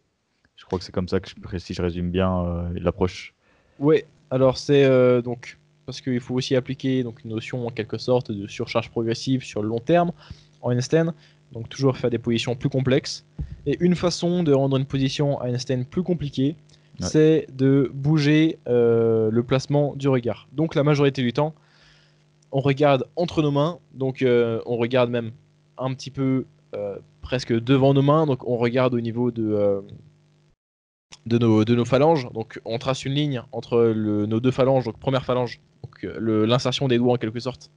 Euh, on trace une ligne entre nos deux mains euh, à l'insertion de nos phalanges et on regarde au milieu de cette ligne, ici. Donc on regarde entre les mains, plutôt vers le haut de la main, la majorité du cas, et on fixe le regard, ça nous aide à avoir un meilleur équilibre. C'est une, c'est une composante de l'équilibre. Essayez, ne serait-ce que de vous tenir sur une jambe, de regarder quelque chose, de, fixer quelque chose, vous trouverez beaucoup plus facilement votre équilibre que si vous avez les yeux fermés. Voilà, première chose.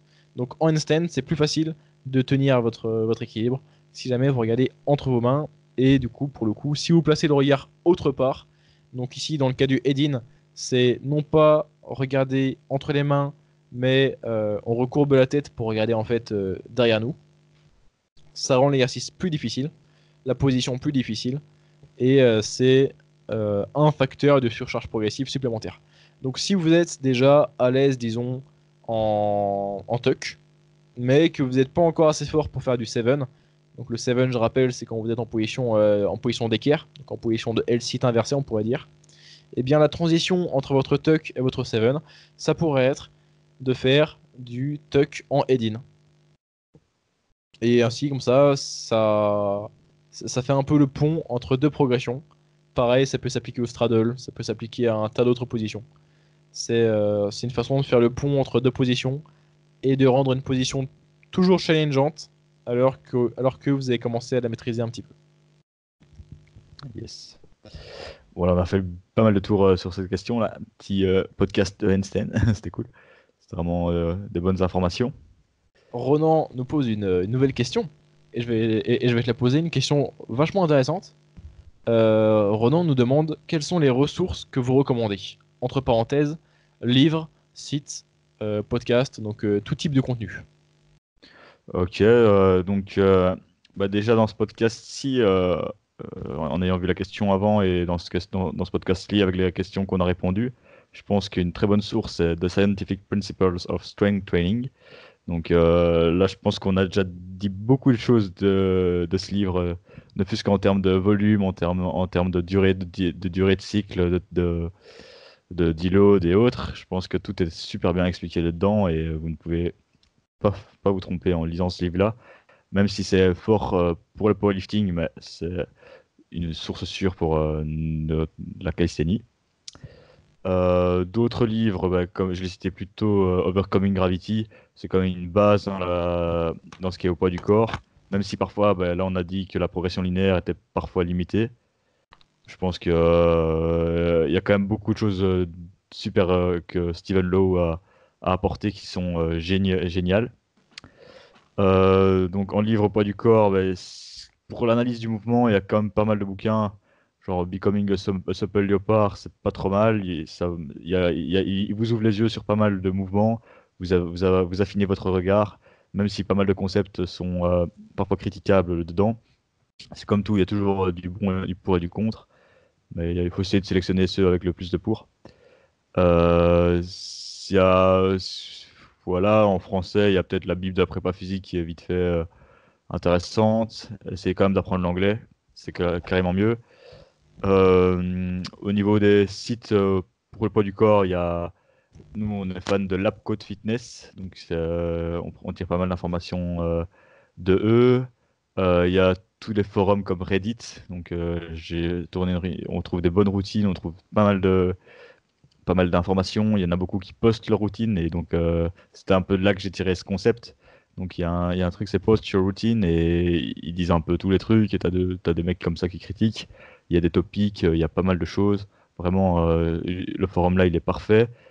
Il y a Daniel Vadnal qui a sur son site Fitness Facts ouvert une section euh, VIP, mais maintenant il l'a mis gratuite. Donc moi je vous conseille de vous inscrire dessus. Vous allez pouvoir accéder à pas mal d'informations euh, gratuitement aussi. Euh, et puis il y a encore, euh, je ne saurais pas vous en dire, mais euh, avec le temps on trouve toujours euh, une nouvelle source. Il y a pas mal de choses. Au niveau des podcasts, il y a tout ce qui est. euh, nous, on est assez fan pour l'instant en ce moment de Stronger by Science. Euh, en français, ce qui est pas trop mal, c'est euh, c'est Christophe Bonnefond là avec Yam. Ils font un- de Yam podcast. Je crois que c'est pas trop mal. J'ai longtemps écouté du Rudy Koya aussi, mais c'est plus musculation, mais il y a quand même du bon à prendre aussi, même s'il y a beaucoup de trucs à critiquer. Il vous cite quand même des, des bonnes choses.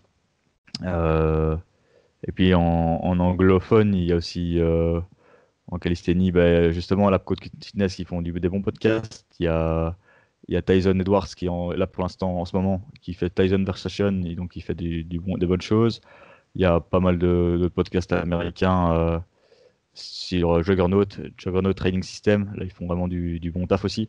Ils invitent des- allez, des, par exemple des, des lanceurs de marteau euh, olympiques à parler un peu de leur, leur lifestyle et tout, et c'est vraiment génial. Et euh, ouais, voilà. Et puis, bah, du coup, en podcast, il y a nous. Là, c'est nous, bien sûr, votre podcast préféré. donc euh, d'écouter personne d'autre.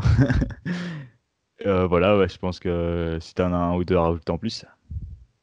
Alors, euh, bah, t'as dit déjà beaucoup de choses, mais je vais, donc je vais procéder par catégorie. Déjà en livre, euh, je suis d'accord avec Alexandre qui a, qui a stipulé euh, The Scientific Principle of Strength Training. Donc on mettra bien sûr toutes les références dont on a parlé en description, donc euh, que vous écoutiez sur YouTube ou sur Spotify. Donc The Scientific Principle of Strength Training, c'est un livre de Mike Stretail et de Comment il s'appelle son acolyte euh, powerlifter de... Euh, je sais plus le nom, ouais, je peux te dire. Bref, un, un mec également assez intelligent euh, extrêmement fort. Euh, Donc, Max Rettel, qui est, le, qui est le directeur de Renaissance Periodization. En général, Renaissance Periodization font un excellent travail. Donc, ce livre, principe, ah, Scientific Principle of Strength Training, je m'en mets les pinceaux, euh, ça va vous apprendre beaucoup de choses. C'est un petit peu complexe au début, mais ça va vous donner une idée générale de comment fonctionne l'entraînement. Ça va vous renseigner sur les notions de fatigue, sur le déload, sur pourquoi vous allez vous entraîner dans certaines fourchettes de répétition, pourquoi c'est pertinent de faire euh, certaines phases ou d'autres phases à certains moments. Ça va vous renseigner sur le choix des exercices. Donc malgré que ce soit spécifique au powerlifting, vous pouvez quand même appliquer ça ah à l'entraînement de calisthénie. Chad Wesley Smith, c'est celui de Juggernaut aussi. Ah, euh, donc. un mec, un mec très intelligent et très fort. Tout ça pour vous dire que c'est une référence de qualité. Euh, il me semble pas que, que, tu l'aies stipulé, euh, mais euh, il y a également les livres de Eric Helms. Ouais, ouais. Donc, euh, qui sont en fait les pyramides. Donc ici, j'ai The Muscle on Strength Pyramid Nutrition, donc qui existe aussi pour l'entraînement. Donc, c'est des livres de Eric Helms, donc qui a, qui a un doctorat, qui a un PhD, donc c'est un équivalent, je crois, des masters en nutrition. Euh, et, il en a aussi un en physiologie de l'exercice, ou euh, une terminologie euh, du style. Donc c'est un livre de 150 pages.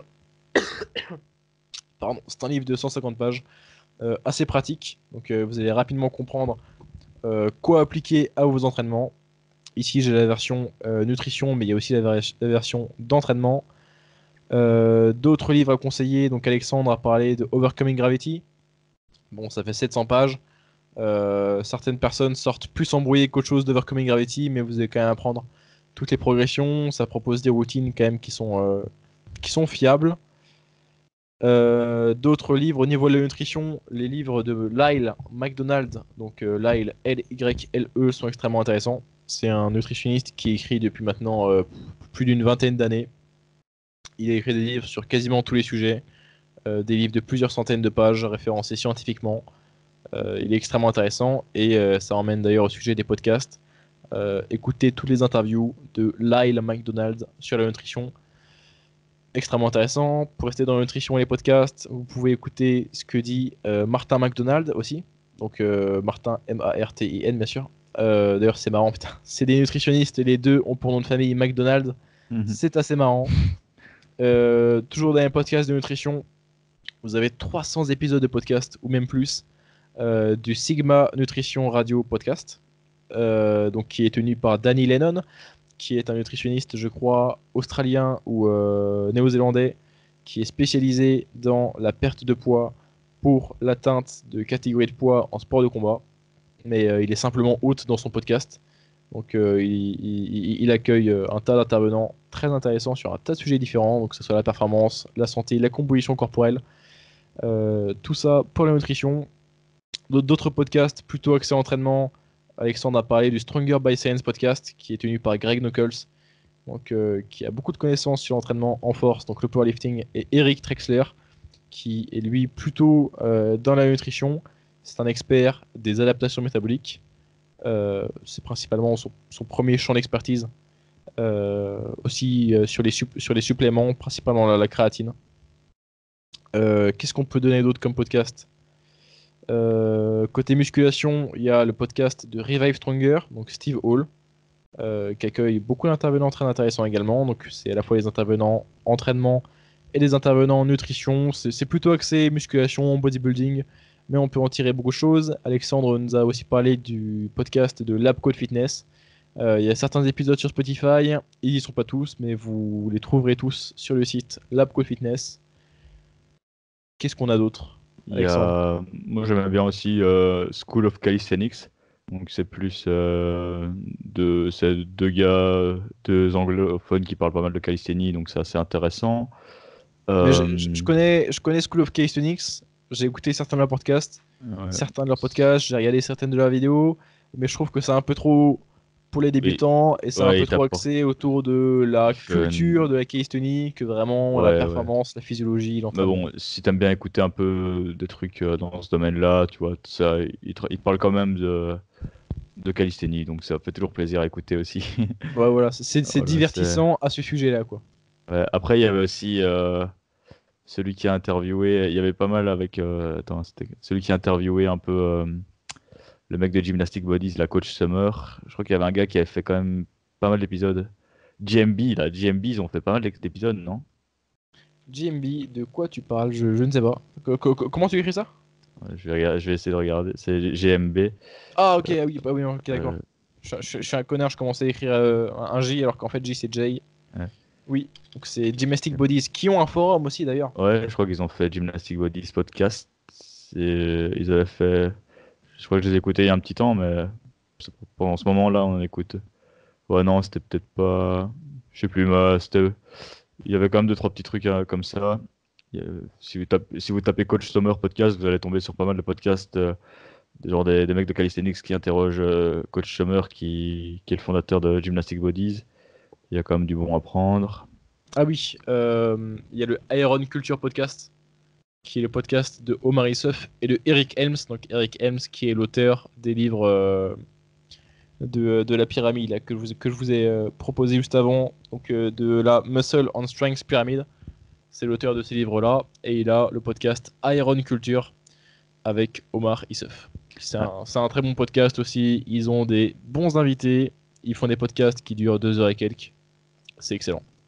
Et un, un autre dans le même genre francophone, qui est pas très connu du tout, c'est celui de Smart and Strong.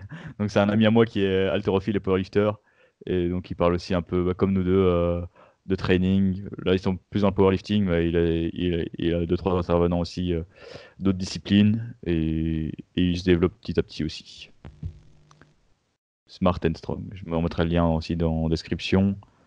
Puis voilà, il y a encore plein de trucs. Là, je saurais que je les ai même pas en tête, mais on en écoute tellement. Je n'ai pas parlé de, de podcast ou de contenu en français vraiment parce que je trouve que sur YouTube, euh, la, la communauté euh, musculation, entraînement de force francophone se concentre sur les mauvaises choses, se concentre sur la sélection d'exercices, Ouais. euh, se concentre sur euh, la contraction volontaire, se concentre sur euh, les compléments. C'est Moi, j'aime quand même bien- le plus important. Je sais pas si t'as déjà écouté l'at- l'atelier fit. Ouais. Donc, en en prépa physique, ils sont quand même sympas. Ils se concentrent quand même. Ils essaient quand même de s'inspirer pas mal de ce qui se passe ailleurs. Et euh, ils ont quand même pas mal de background aussi. Donc je trouve que c'est quand même sympa aussi à écouter. Ouais, ouais ça, ça, ça fait toujours du contenu sur un sujet euh, qui nous intéresse euh, globalement, ouais. Ouais, donc voilà, on a cité pas mal de, de petites sources. Si on en retrouve encore, on peut une qu'on a loupée qui est très très importante, on vous la mettra en description. Exactement. Donc euh, voilà, maintenant on va passer aux dernières questions euh, plus personnelles euh, pour notre ami Morgan. Donc il y a Nicolas qui te demande ton max au squat. How much do you squat, bitch? Alors Nicolas, j'ai fait une vidéo il y a quelques mois sur mon max au squat. Mon max au squat était de 132 kg. Donc squat barre haute, hein, je fais pas de squat barre basse. C'est assez peu vu le, volume, vu le volume de mes jambes. On encore fait remarquer ce matin que j'avais pas un gros max vu le volume de mes jambes parce que je m'entraîne assez peu pour la force. Et euh, je me suis longtemps entraîné euh, bah, pour l'hypertrophie, donc pour mes jambes, même principalement au poids de corps. Donc j'ai pu gagner beaucoup de volume musculaire sur mes jambes, mais euh, assez peu de force parce que je travaillais pas avec des intensités suffisantes pour vraiment gagner en force sur mon squat.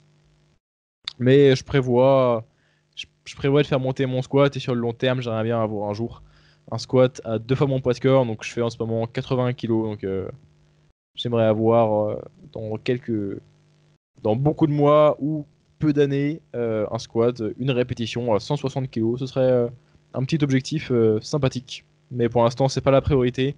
J'entraîne uniquement mes jambes pour, pour, l'hypertrophie et un petit peu pour la force, mais là, ils sont plutôt en, en maintenance actuellement. Ouais, Je les entraîne hein. que une fois par semaine. Donc euh, ça c'est dur de monter son maxi avec une fois semaine, je pense. Mais après, Ça, ça peut fonctionner si vraiment on y est, on y est dédié, mais du coup, faut faire que de la force, faut faire que de l'hypertrophie, puisqu'avec une fois par semaine, il y a zéro moyen qu'on progresse efficacement sur les deux à la fois. yes, yes. Et encore euh, dans le même registre, comment avoir les mêmes mollets que toi? Alors, comment avoir les mêmes mollets que Morgan Bernardo, aka Morgan Bear, sur Instagram? Euh, bah, Mon seul exercice mollet, et j'en parlais au début, euh, avant qu'on qu'on- avant qu'on enregistre avec, euh, avec Alexandre, mon seul exercice mollet, c'est un exercice qui, euh, je pense, euh, c'est un exercice que j'ai inventé, je crois. Euh, ça consiste à faire les mollets donc en bilatéral, les deux jambes à la fois, sur un step, mais euh, en étant quand même un street lifter, en, en mettant une ceinture de ST et, euh, et en chargeant comme ça du poids. Euh, donc vous avez votre ceinture de ST qui est à la taille. Vous êtes sur votre step. Vous pouvez vous tenir à quelque chose pour l'équilibre, c'est recommandé. Vous vous mettez sur un step pour avoir plus d'amplitude, donc euh, que la cheville puisse descendre en dessous de la pointe des pieds. Et euh, c'est comme ça que je réalise des extensions mollets. Pourquoi je fais ça? Pourquoi je les fais pas en unilatéral? Pourquoi je les fais pas sur une machine? Je les fais pas sur une machine parce que je veux pouvoir les faire n'importe où et que si la machine est prise, je veux pas attendre. Et euh, je pourrais les faire en unilatéral avec un haltère dans la main, euh, mais c'est plus rapide de les faire en bilatéral. Euh, J'ai pas de souci d'asymétrie pour l'instant. Et euh, je trouve ça extrêmement fun de les faire avec une ceinture de ST. Voilà, parce que j'adore les dips ST, les tractions ST. Donc les jours où j'en ai pas, je me réconforte quand même en faisant des mollets lestés avec une ceinture broc. C'est terrible. Le Morgan Calf Raises. Je f- mais je ferai une vidéo à ce sujet parce que c'est vraiment euh, c'est un exercice qui requiert peu de matériel. Euh, ouais, je ferai, je ferai une, une belle vidéo avec un titre euh, du type les médecins détestent cet exercice mollet ou quelque chose du genre. ou- le, le- le seul exercice mollet que- dont vous avez besoin. voilà, c'est l'exercice mollet dont vous avez besoin. Vous ne devinerez jamais quel exercice mollet j'ai utilisé pour avoir ces mollets énormes. J'ai pris 50 cm de mollet en deux semaines. Une belle vidéo du type pour euh, vous montrer euh, bah, mon exercice euh, secret que là je vous livre en exclusivité. Je ferai une vidéo à ce sujet-là parce que franchement c'est un exercice assez pratique et assez fun. C'est assez simple pour se lester. On peut se lester jusqu'à beaucoup avec une ceinture. Donc pas besoin de faire ses mollets à la presse ou quoi que ce soit. Les mollets à la ceinture c'est extrêmement cool. C'était comme les, les squats, les belt squats, là, la ceinture. Ouais mais c'est un peu plus complexe le bel squat parce que complexe. ça, ça se charge bien plus, euh, faut se mettre peut-être entre deux box. Mais par contre, le bell squat, quand vous avez vraiment, quand vous avez vraiment une machine à bell squat, et c'est rare les salles qui ont des machines à bell squat, ça peut bien fonctionner parce que ça stimule correctement euh, vos cuisses en limitant le stress sur le bas du dos. Ce qui peut être intéressant pour euh, nous, parce qu'on a beaucoup de fatigue à ce niveau-là.